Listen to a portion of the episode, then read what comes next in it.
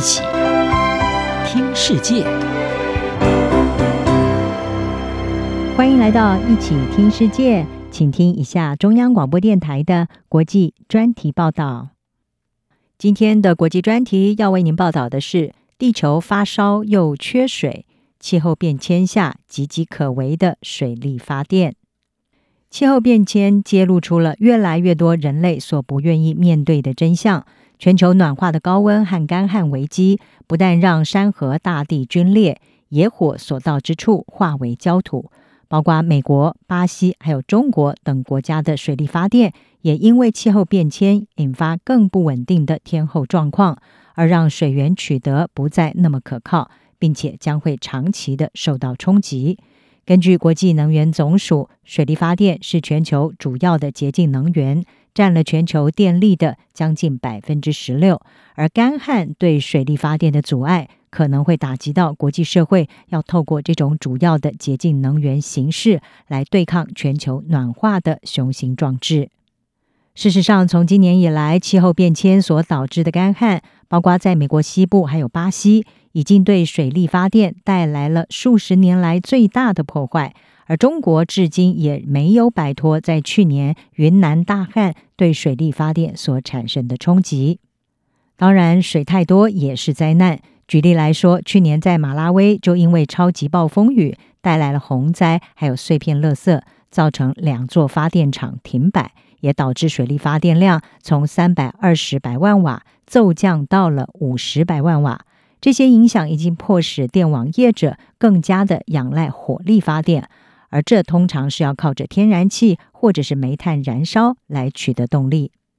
美国内华达大学的研究教授艾弗里特他说：“当人们在提到水力发电的时候，其实是要先确保有足够的水力来发电，而如果水不够的时候，水力发电会被什么取代呢？”加州的水资源计划在今年八月就首度的关闭了它位于欧罗维里湖的这个水力发电厂，这也是这一座发电量达到七百五十百万瓦的电厂从一九六七年建好以来的头一遭。原因就是水位太低，在风调雨顺的年代，光是这一座电厂就足以供应五十万户家庭的用电。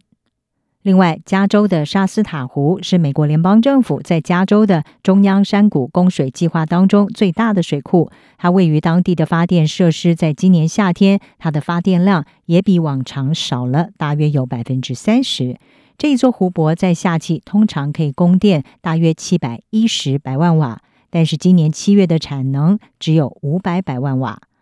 还有位于科罗拉多河上面发电量高达了两千百万瓦的胡佛水坝，七月份的时候供电量也下降了大约百分之二十五，而每一个百万瓦的电力是能够为多达一千个美国家庭供电。电力吃紧也导致加州州长纽松他在七月发布了命令，准许工业用电消费者使用排放更多温室气体的柴油发电机。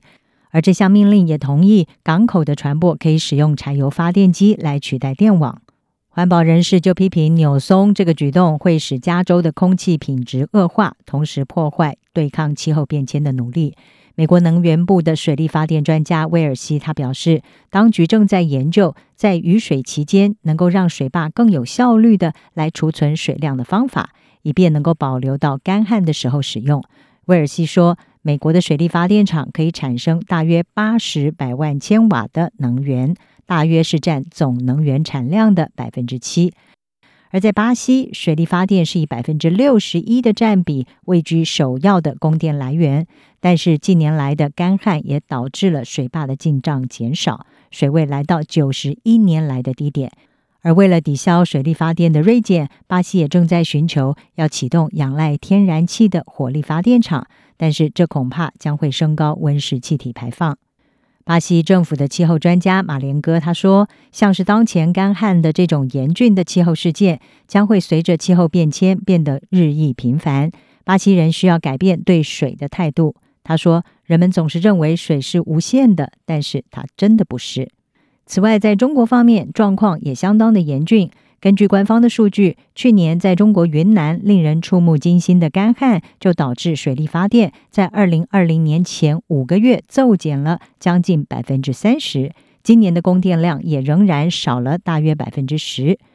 云南大约占中国水力发电的四分之一，而且当地有铝冶炼产业所需要的大量电力供应。云南省在年初曾经限制金属业者的用电，也迫使部分的冶炼产能暂时的关闭。